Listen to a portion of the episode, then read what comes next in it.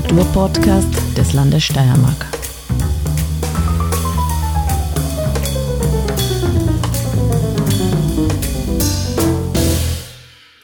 Herzlich willkommen bei der aktuellen Ausgabe des Kunstfunken, dem Podcast für Kunst und Kultur des Landes Steiermark.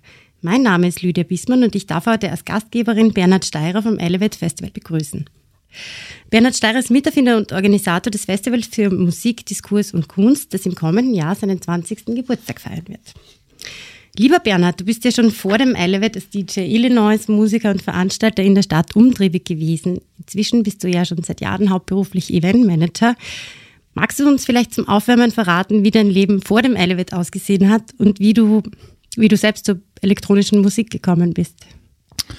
Ähm, da muss ich weiter ausholen. Ähm, also bei mir Musik hat, ich würde mal sagen, so ab, ab spätestens der, der Jugend, so mit 12, 13, 14 Jahren, ähm, dann endgültig eine sehr wichtige Rolle zu spielen begonnen. Ich habe ich hab Gitarre gespielt, klassisch und auch in Bands äh, E-Gitarre und habe mich relativ früh ähm, ja vielleicht für ähm, Musik zu interessieren begonnen, die dann aber irgendwann sehr bald nicht mehr ganz altersgemäß war. Also habe dann so Spezialistenmagazine wie Specs damals gelesen oder Radiosendungen wie, wie FM4 im Sumpf, davor die Musicbox gehört. Und ja, ich würde sagen, ich war, ich bin dann einfach so ein, ein jugendlicher Musiknerd äh, gewesen und ja, also Musik war relativ, ab einem relativ frühen Stadium sehr wichtig. Und ja, das war dann so, irgendwann mal so mit, mit 19 oder na, etwas später, ich glaube so mit Anfang 20 bin ich über übers Auflegen, das so mit 19, ich glaube so in dem Zeitraum ähm, begonnen hat, über fast Zufälle, würde ich sagen, dazu gekommen, meine erste Veranstaltung zu organisieren und habe dann gemerkt, dass mir das sehr äh, gefallen hat oder etwas war, was mich wirklich äh, so erfüllt hat. Was war deine erste Veranstaltung? Ähm, das war eine in der Generalmusikdirektion, die es mittlerweile auch nicht mehr gibt. Ähm, eine Drum and Bass Veranstaltung mit, wo ich über über, über einen Bekannten in London, äh, Londoner DJs und einen MC eingeladen habe. Ähm, war eine, eine Plattform oder ein Label, das es damals in Graz gab, das Breakform geheißen hat. Da hat es einen, einen sehr lokal sehr bekannten DJ gegeben namens Stauder, der vor allem oder sehr vielen Veranstaltungen damals gespielt hat. Und das waren so meine ersten ähm, Berührungspunkte, aktive Berührungspunkte mit elektronischer Musik, was Auflegen und Veranstaltung betroffen hat. Und wenig später, auch zu dieser Zeit, hat dann ja auch die Postgarage aufgesperrt und da habe ich mit einer, gemein, also mit einer Freundin, nämlich Martha Bismann, angefangen, ein Austauschprojekt mit England zu organisieren. Brighton Calling hat es geheißen. Das war ein, ähm, ja, das war eine Sache, die die uns damals sehr in, in Beschlag genommen hat. Da sind sehr viele Dinge passiert mit äh, Besuchen und Gegenbesuchen in England. Wir haben damals Musikerinnen und Künstlerinnen aus England nach Graz eingeladen. Im Gegenzug sind wir so mit einer ähm, mit Delegationen auch zurück äh, nach England geflogen und, und da waren unter anderem Binder Kriegelstein dabei und sehr viele ähm, ja, DJs und, und äh, Leute aus der elektronischen Musik aus Graz. Und genau, und parallel dazu hat es auch dann so gemeinsame Aktivitäten mit einem meiner späteren Partner, Daniel Erlacher, gegeben, den ich auch zu dieser Zeit kennengelernt habe. Und wir sind dann ähm, über, über Umwege dazu gekommen. Ich glaube, das war 2002, da waren noch andere Leute dabei, zum Beispiel Simon Hafner, so ein zusammengewürfeltes Konsortium, würde man vielleicht heute sagen, im, im, im ehemaligen Kristallwerk, so eine sehr große Veranstaltung zu organisieren. Und ja, es ist damals einfach sehr viel ähm, in unterschiedlichsten Konstellationen passiert. Und das war so die, der Beginn meiner Veranstalterkarriere. Okay, und wie ist es zur Gründung des Elevate Festivals gekommen? Was hat dich und den Rest des Teams? Also das Gründungsteam ist ja quasi fast unverändert bis ich glaube, der Daniel ist weg inzwischen. Daniel ist nicht mehr Teil vom, wie sagt man, operativen Teil des Festivals, ähm, ist aber noch immer involviert, also macht im Hintergrund nach wie vor sehr viele IT-Dinge und Sachen, hat sich jetzt beruflich äh, neu orientiert. Ähm, ansonsten zur Gründung des Festivals ist zu sagen, dass es ebenfalls wieder in der Postgarage eine, sowas wie einen Blueprint gegeben hat zu Elevate namens Exit Space. Das war eine Veranstaltungsserie, wo das Konzept von einer, es gibt eine Panel-Diskussion und danach eine, eine Nacht mit Clubmusik ähm, im, im gleichen Raum ähm, so zum ersten Mal stattgefunden hat. Da hatten wir auch so ja sehr sehr unterschiedlich. Also Daniel hat damit begonnen. Ich bin dann später auch Teil von einem Organisationsteam geworden. Und wir hatten damals auch so illustre Gäste wie, ich glaube, Hermes Fettberg war mal da, Karl Fluch vom, vom Standard, also so bunt zusammengewürfelte ähm, Diskussionen zu unterschiedlichen Themen. Und die Grundidee von Elevate war von vornherein dieses Konzept von Exit Space in einfach einem größeren Rahmen, ähm, ja, am und im Schlossberg auf, auf, ja, auf größere Beine zu stellen, was wir dann mit Elevate ähm, 2005 zum ersten Mal umgesetzt haben. Und wie seid ihr auf den Namen gekommen? Das hat ja mit dem Schlossberg zu tun, oder? Ja, das war, wir sind schon mitten in den Planungen zum Festival gewesen und hatten tatsächlich noch keinen Namen für das Festival. Nicht? Und sind dann ähm, im, im Café Eola gesessen bei einer Besprechung. Und äh, mit dabei war ein Freund aus England. Und ähm, der, mit, mit, dem, mit dem bin ich mit dem Schlossberglift draufgefahren zu dieser Besprechung und wie wir dann so gemeinsam am Tisch gesessen sind und wieder das Thema oder darauf kam, dass wir noch keinen Namen für das Baby hatten, für das Kind, ähm, meinte er ja Elevator oder Elevate und dann haben, das ist dann irgendwie so hängen geblieben. Und äh, ja, hat nach ein paar Tagen noch immer Sinn gemacht, weil oft ist es so, dass man irgendwas, einen Namen oder irgendeinen Slogan oder was auch immer manchmal im Kopf hat und wenn man dann näher drüber nachdenkt oder drüber geschlafen hat, findet man es nicht mehr so toll. Das war in dem Fall so, dass das unter Anführungszeichen picken geblieben ist und das ist dann der Name für das Festival geworden. Und hat dann natürlich in mehrerer Hinsicht Sinn gemacht, weil ja, einerseits natürlich der Schlossberg lief, der die Locations im Berg miteinander verbunden hat oder noch immer verbindet und andererseits auch so das Bemühen des Festivals, neue Inhalte so nach oben zu befördern und zu präsentieren. Genau. Ja, das heißt ja auch hinaufheben. Genau, emporheben, genau. ja, zu genau. elevaten. Ja, das ist schön. Ah, inzwischen hat das Elevate ist ja ein bisschen vom Schlossberg weggewandert. Ihr habt ja eure Fühler über die ganze Stadt und auch das ganze Jahr aus, ausgestreckt. Es gibt ähm, also Satellitenkonzerte zum Beispiel heuer mit Nils Fromm auf den Kasematen, das ist Open Air Angelegenheit. Genau, am 7. Juli. Ja. Dann gibt es eben Kunstinstallationen im öffentlichen Raum, die ja länger zu sehen sein werden, als das Festival dauert. Es gibt äh, ganz was Besonderes, die Beschallung des Schlossberg Lifts. Es gibt halt Liftmusik, das finde ich ziemlich lustig. Das war schon ein paar Mal, glaube ich, hintereinander, zum dritten. Genau, also Music for Elevators, diese Serie, auf die du jetzt wahrscheinlich anspielst, die haben wir, ähm, dass ich jetzt keine falsche Jahreszahl sage, aber ich glaube, es war 2019, 2018 oder 2019 zum ersten Mal rund um Jimmy Tenor ähm, realisiert. Die Idee dazu kam auch tatsächlich erneut bei einer Fahrt mit dem Schlossberglift. Dieses Mal war Roland Oreski, also mein, mein zweiter Partner, mit Jimmy im Lift unterwegs. Ich glaube am Tag, am Sonntag nach dem Festival oder während dem Festival, wenn es nicht sogar ein Montag war. Jimmy Tenor war auf alle Fälle noch in Graz und Roland hat dann so den obligatorischen äh, Tourismusbummel mit ihm durch die Stadt gemacht.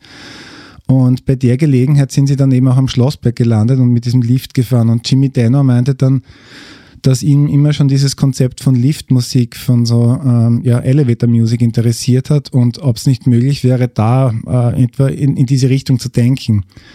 Und Roland hat diese Idee dann weiterverfolgt, gemeinsam mit Jimmy zuerst. Und so ist diese, ähm, ja, in Anlehnung an ein Brian Eno-Album, nämlich Music for Airports, das sehr bekannt ist, von Brian Eno, eines der bekanntesten Ambient-Alben, haben wir dann diese, diese Lift-Musikserie zum ersten Mal mit Jimmy Tenno realisiert. Genau, Fahrstuhlmusik. Aber war das für euch äh, von Anfang an so geplant, dass ihr, dass ihr mehr und mehr Locations dazu nehmt oder wie hat sich das entwickelt? Ähm, die, die Idee wir waren in der Tat am Anfang in den ersten Jahren des Festivals schon sehr auf den, auf den Berg fokussiert. Mhm. Ähm, anfänglich hat ja alles ähm, tatsächlich im oder am Berg stattgefunden, auch der Diskurs, der war in den ersten, ähm, ich sage mal fast sieben, acht, neun Jahren immer im Dom im Berg, im Vorfeld des Musikprogramms, was organisatorisch ja, wirklich wahnsinnig kompliziert zu realisieren war, teilweise, weil wir auch sehr aufwendige Musikproduktionen hatten. Das heißt, die Soundchecks mussten oftmals ähm, am Vormittag stattfinden oder am frühen Nachmittag. Wie war das? Da war zuerst Diskussion im, also im Raum und genau. dann musste die umbauen. Dann musste umgebaut werden, die, ähm, die Stühle weggeräumt werden und dann ähm, war, war, hat sich das Ganze in einen Dancefloor oder in, in eine Musikbühne verwandelt. Und das haben wir jahrelang so durchgeführt, was und auch wirklich zum Teil sehr aufwendige Produktionen vor Ort umgesetzt. Und irgendwann ist dann die Idee aufgetaucht, ähm, ja, das auch im Forum Stadtpark umsetzen zu können. Und das hat sich dann als sehr fruchtbarer Boden für das Diskursprogramm für sehr viele weitere Jahre dann ent entpuppt und uns auch dabei geholfen, ja, etwas stressfreier die ganzen, den ganzen Musikbad umsetzen zu können. Ja, genau.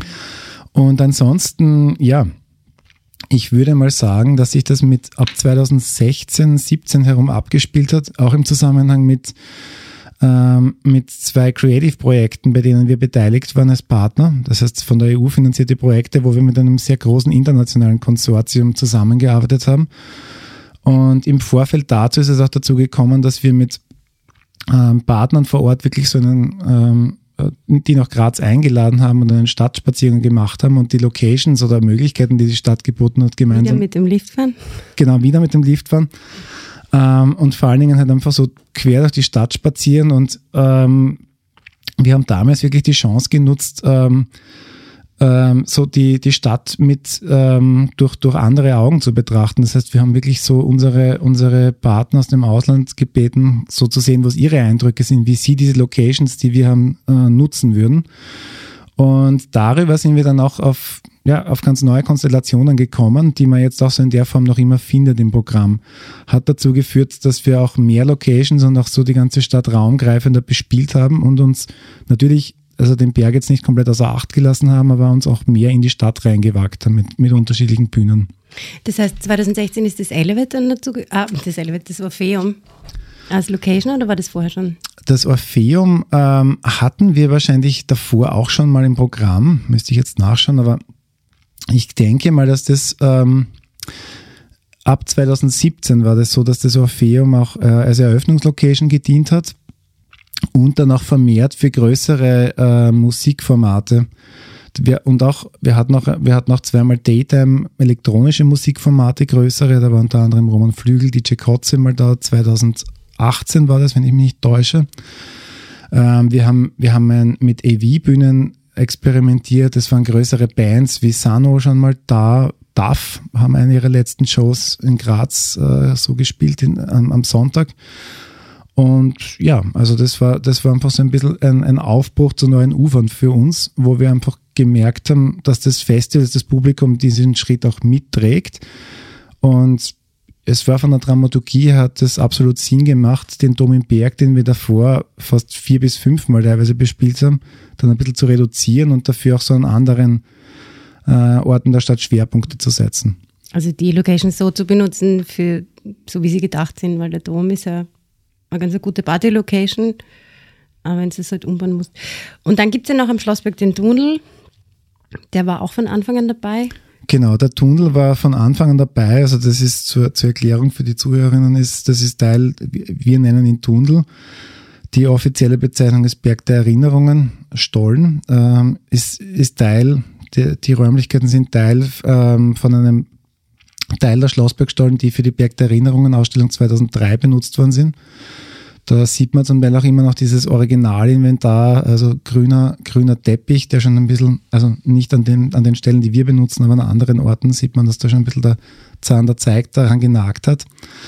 Und ja, also das, das wird nicht sehr oft benutzt, aber ist ein immens wichtiger Ort für das Festival. Auch da finden teilweise wirklich die intensivsten ähm, ja, Auseinandersetzungen mit, mit Musik statt. Ja. Und äh, in Spitzenzeiten hattet ihr so um die 10.000 Besucherinnen an, an allen vier Festivaltagen beim, beim Elevat. Ähm, kannst du eigentlich sagen, wie sich euer Publikum zusammensetzt? Wie viele Leute kommen extra nach Graz zum Festival? Wie viele sind, wie viel sind Einheimische, wie viele sind Zugraste, wenn man das so sagen kann?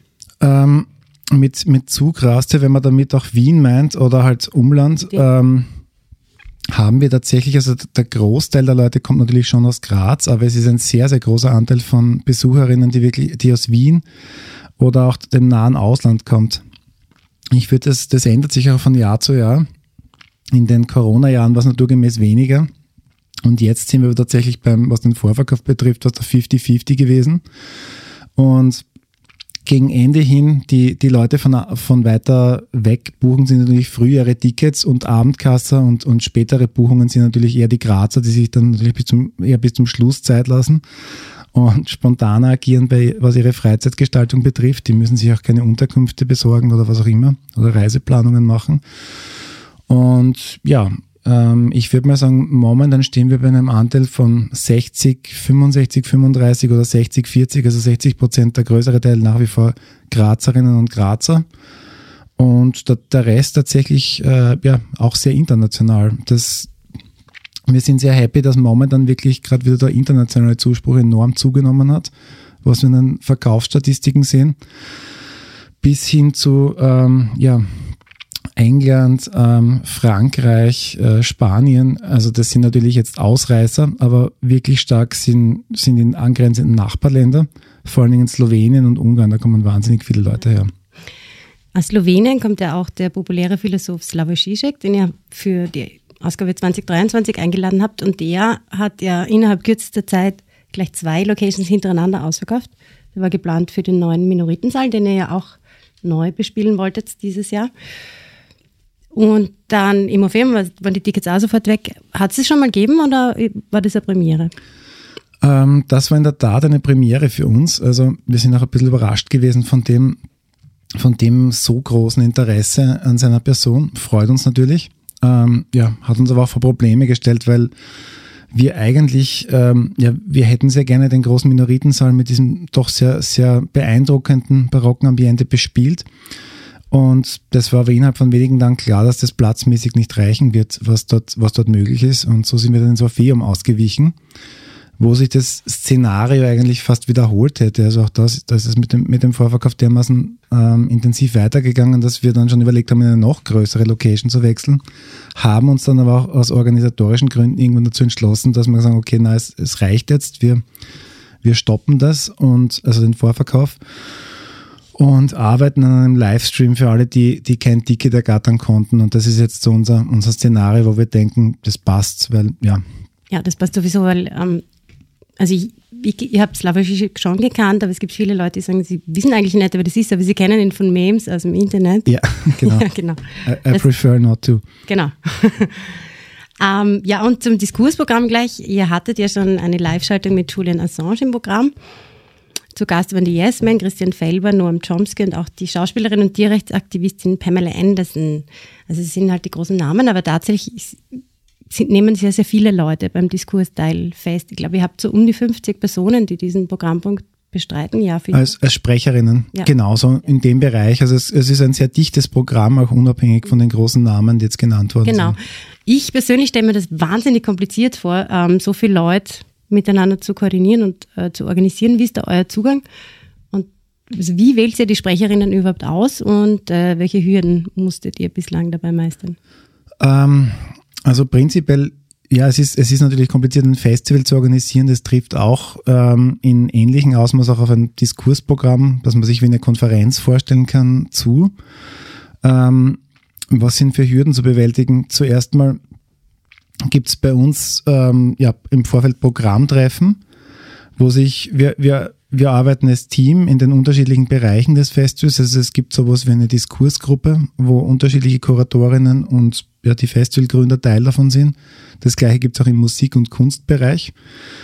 Da, bei regelmäßigen Programmtreffen wird zuerst einmal ein Thema festgemacht das ändert sich dann manchmal im Verlauf des Prozesses auch noch, wenn man drauf kommt, na, irgendwie, das, das ist jetzt nicht liegen geblieben oder man hat sich, man hat sich weiter orientiert.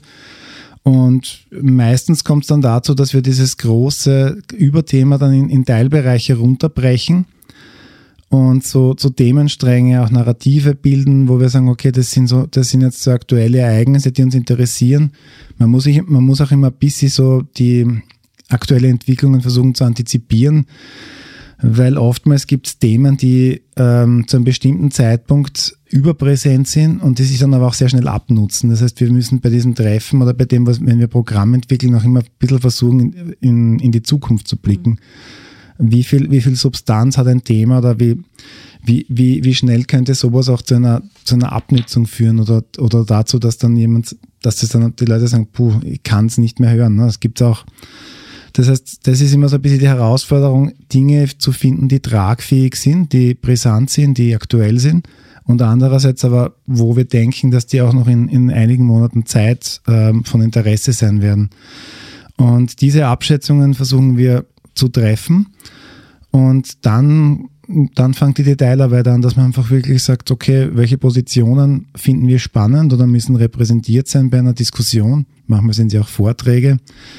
Und ja, dann, dann geht es daran, wenn man, wenn man diese Konstellationen, diese Wunschkonstellationen abgebildet hat, dass man dann mit konkreten Anfragen rausgeht und Leute einlädt. Und manchmal klappt es, manchmal klappt es nicht. Man muss auch dazu sagen, dass wir im Diskursbereich, auch nicht im Musikbereich, äh, wir können nicht mit riesigen Business-Konferenzen konkurrieren. Der, der Großteil des Diskursprogramms findet ja nach wie vor bei freiem Eintritt statt. Und so sind wir natürlich auch angewiesen auf ähm, Interesse auf der Gegenseite. Das heißt, die Leute müssen prinzipiell auch daran Interesse haben, nach Graz zu kommen, müssen das Festival interessant finden. Gibt und Leute, die sich, die sich, die euch aktiv anschreiben und sagen, ich würde gerne mit dem dem Thema bei euch. Das gibt's auch. Mhm. Ähm, das gibt's auch im Musikbereich. Ähm, wir bekommen speziell im Musikbereich wahnsinnig viele Anfragen. Also es ist tatsächlich ähm, gar nicht mal so einfach für uns da, da den Überblick zu bewahren. Ähm, ja, also es kommen, ich würde sagen, fast täglich Bewerbungen rein. Ähm, Im Musikbereich äh, oder im Diskursbereich gibt es das auch, aber nicht, nicht so in nicht so ähm, nicht, in, nicht in dieser Frequenz wie im Musikbereich. Also hat sicher auch damit zu tun, dass es ähm, im, im, Musikbereich Labels und, und Agenturen gibt, die das auch hauptberuflich machen, eben zu ja, ja. Akquise zu betreiben. Ja die, im, im Diskursbereich ist es jetzt, äh, was Sprecherinnen und Sprecher betrifft, es gibt auch hier Agenturen, gerade was jetzt so, so sehr bekannte Sprecherinnen und Sprecher betrifft, aber das ist, ist nicht vergleichbar mit, der, mit der Geläufigkeit.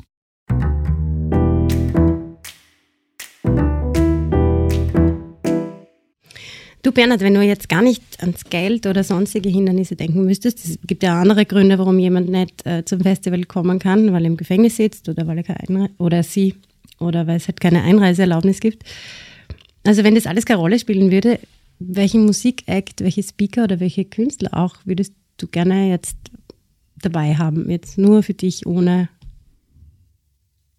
ohne auf irgendwelche anderen Leute Rücksicht zu nehmen. Ähm, ohne auf irgendwelche anderen Leute also Rücksicht zu nehmen. Dein Wunschprogramm quasi. Mein Wunschprogramm, also mein, ähm, mein Wunschprogramm in dem Sinne ähm, gute Frage. Also Elevate ist ja nicht nur, das bin ja nicht nur ich oder das ist auch nicht nur ähm, der Roland, sondern das ist wirklich ein, ein, eine Gruppe von Leuten, wo sich auch innerhalb von den, von den, von den Teamdiskussionen auch immer wieder so Dynamiken ergeben und das macht auch das Festival aus. Ich kann nur so einige Namen nennen, die wir ja immer wieder mal an, andiskutiert hatten und das ja, ich glaube, das ist, es sind halt einfach teilweise Dinge, die wirklich auch am Budgets scheitern, muss man dazu sagen. Ja, aber wenn ähm, das keine Rolle spielt, wenn du. Wenn das keine Rolle spielt, ich muss dazu sagen, dass sich diese Präferenzen oder Wunschkandidatinnen und Kandidaten auch, auch wirklich immer ändern. Also das ist, ähm, die, die Frage ist für mich gar nicht so einfach zu beantworten. Ich weiß, dass Björk immer wieder mal bei uns äh, durch die, durch so, durch so Treffen gegeistert ist. Die spielt ja jetzt in Wien in den, in den, in den, genau, in den kommenden Monaten. Ja. Ähm, das ist ein konkretes Beispiel, an das ich mich erinnere. Lass mich kurz nachdenken. Slavoj Žižek ist tatsächlich ein, ein, Name gewesen, der sehr lange bei uns immer wieder auf der Liste stand, was nie geklappt hat, heuer zum Glück endlich klappt. Ähm, ja, es, es, ist, es ist schon sehr viel diskutiert und ich weiß noch, dass wir im allerersten Jahr versucht haben, Aphex Twin zu buchen. Äh, sicher nicht einziges Festival, das das jemals probiert hat. Ich glaube, dem Donau-Festival ist es einmal gelungen für ein DJ-Set vor ein paar Jahren. Ähm, ja, das, äh, ich würde jetzt aber, ich würde jetzt aber nicht sagen, äh, dass das aktuell noch unsere Wünsche sind. Die, die Wünsche, die, ähm, das, das sind wirklich auch immer wieder Momentaufnahmen, wo wir auch sehr, sehr, sehr zeitaktuell uns Dinge anschauen. Ja, aber einige der genannten Namen waren, sind vielleicht so ein paar All-Time-Favorites, die wir irgendwann mal gerne umsetzen ja. würden. Ich meine, Björk kann man ja auch als Speakerin einladen die hat sicher was zu sagen. Absolut, ja. ja also das funktioniert. Würden wir natürlich, auch, ja. wie das eh schon auch mit Beaches oder anderen Persönlichkeiten ja. passiert ist, also wenn man jemanden wie Björk, äh, wenn wir jemanden wie Björk einladen würden und das klappen würde, dann würden wir natürlich auch mehr mit ihr machen wollen und sie mit Sicherheit auch fragen, ob sie Teil des Diskursprogramms werden möchte. Ja, genau. Ja, nach 19 Jahren ist das Elevate-Konzept eigentlich aktueller denn je. Es gibt es ist sehr viel passiert seit der ersten Ausgabe. Es hat sich die MeToo-Bewegung entwickelt, die Klimakits, es gibt die Kleberkits, es gibt äh, viel, viel mehr Aufmerksamkeit für LGBTIQ-Angelegenheiten und so weiter und so fort. Also, ihr seid, also Diskurs ist irgendwie Mainstream und spätestens seit der Pandemie in allen gesellschaftlichen Schichten angekommen, wie auch immer der Diskurs dort ausschauen mag. Aber im Gegensatz dazu, was hat sich im Bereich ähm, der elektronischen Musik verändert in den letzten 19 Jahren? Seit Beginn des Festivals? Welche, was, was ist, also Techno ist zum Beispiel wieder Retro, bemerke ich, voller Freude. Man kann wieder tanzen gehen in meinem Alter. Aber was ist neu? Was ist dazugekommen? Was ist eben in Mode? Was ist wieder weg? Mhm. Gibt es also? Ähm, wenn ich so die, über die, man kann ja fast sagen, die letzten 20 Jahre ähm, nachdenke, was auf alle Fälle sehr augenscheinlich ist, ist das, und das, was sehr erfreulich ist, dass nämlich sehr viel mehr Frauen ähm, Teil der, äh, der elektronischen Musikszene geworden sind, also gerade was die aktive Rolle als DJ oder auch als Produzentinnen betrifft. Das ist wirklich augenscheinlich, also ich, wir sind jetzt nicht so, dass wir ähm, auf Punkt und Komma genau ähm, eine 50%-Quote bei allen Bühnen ähm, ja, anstreben oder anstreben vielleicht schon, aber jetzt, äh, ja, letztendlich geht es dann doch auch immer um gute Inhalte. Aber ich denke mal, dass wir einen, einen höheren Frauen- oder äh, Non-Male-Anteil oder wie auch immer, den, also höher denn je hatten am Festival. Ja. Und das gelingt auch, ähm, ich würde mal sagen, immer einfacher, weil es einfach so viele ähm, Künstlerinnen gibt mittlerweile, die, die, die spannendes, spannende Dinge machen. Das ist eine sehr erfreulich, also ein, ein sehr erfreulicher Aspekt. Ähm, ansonsten, ähm, was weniger erfreulich ist, sind, ich würde mal sagen, Gagenentwicklungen und auch die, die zunehmende Kommerzialisierung der ganzen, ähm, wie sagt man, ähm, Künstlerinnenvermittlung. Ähm, wir hatten auch früher natürlich mit Agenturen zu tun, aber ja, vielleicht ist es jetzt auch ein leicht verklärter Blick, den ich habe äh, in die Vergangenheit, aber mir ist es anfänglich ein bisschen etwas freundschaftlicher vorgekommen, der ganze Umgang, gerade was, was Booking-Vorgänge und Dinge betroffen hat.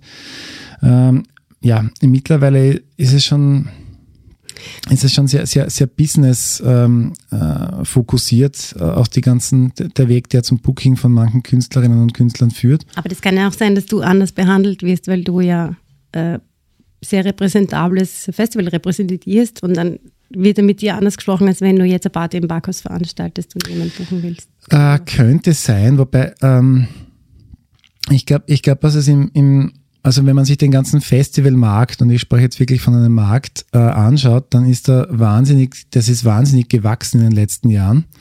Äh, man muss sich nur anschauen, wie viele Festivals in, in Kroatien in den letzten zehn Jahren aus dem Boden geschossen sind. Ähm, es gibt international auch die Tendenz, dass immer weniger große Player immer mehr von dem Kuchen sich aufteilen, was die ganze Veranstaltungslandschaft betrifft. Das bekommen wir in Graz oder Österreich äh, noch gar nicht so mit. Ich, ich bemerke das oft im Gespräch mit ausländischen Partnern. Die, das, da fallen halt Namen wie, wie Live Nation zum Beispiel. Das ist einer der größten Konzertveranstalter weltweit nämlich wirklich weltweit. Und das sind so riesige Tourneen von bestimmten Artists, die dann wirklich von sehr wenigen ähm, Playern organisiert werden. Das spielt auch in den Vorverkauf rein. Ich möchte jetzt nicht zu sehr ins Detail gehen, aber es gibt, es gibt schon so Konsolidierungstendenzen, wo, wo man eindeutig sieht, dass die, also dass das wirklich versucht wird, der ganze, den ganzen Musik- und Kreativbereich zunehmend zu fast industrialisieren. Und das spielt, also diese, äh, diese Dynamiken spüren dann tatsächlich auch so, würde ich sagen, nach wie vor kleinere Veranstalterinnen und Veranstalter wie wir, wenn es dann darum geht, gewisse Dinge ähm, ja, ähm, anzufragen oder dingfest zu machen. Okay, aber kann man das nicht auch so erklären, dass eben, hat das nicht auch mit den Plattenverkäufen, also Platten werden eigentlich nicht. Äh, richtiger Punkt, ja, absolut. Äh, das, das eine ist untrennbar vom anderen verbunden. Es gibt auch diese, diese Dynamiken in den letzten Jahren, dass einfach der Tonträgerverkauf als solcher ähm, tatsächlich immer weniger eine, eine Lebensgrundlage für, für Musikerinnen darstellt. Wir kennen ja alle die Zahlen, die immer wieder zirkulieren, wie wenig man mit Streaming verdient, obwohl trotz Millionen, da posten auch bekannte Artists zum Teil immer wieder Statistiken, die dann zeigen, dass sie, dass sie, ich sage mal jetzt, äh, ein paar hundert Euro verdient haben mit Tracks, die ein paar Millionen Mal über Spotify abgespielt wurden. Das heißt, ähm, Künstler, Musikerinnen und Musiker sind dazu gezwungen, aufzutreten, wenn sie von ihrer Kunst leben wollen. Und hat sicher auch damit zu tun, ne, dass diese, dass diese, ähm, dass diese, dass zum Teil diese, diese Gagenverhandlungen oder Dinge, dass das einfach ein bisschen rougher geworden ist.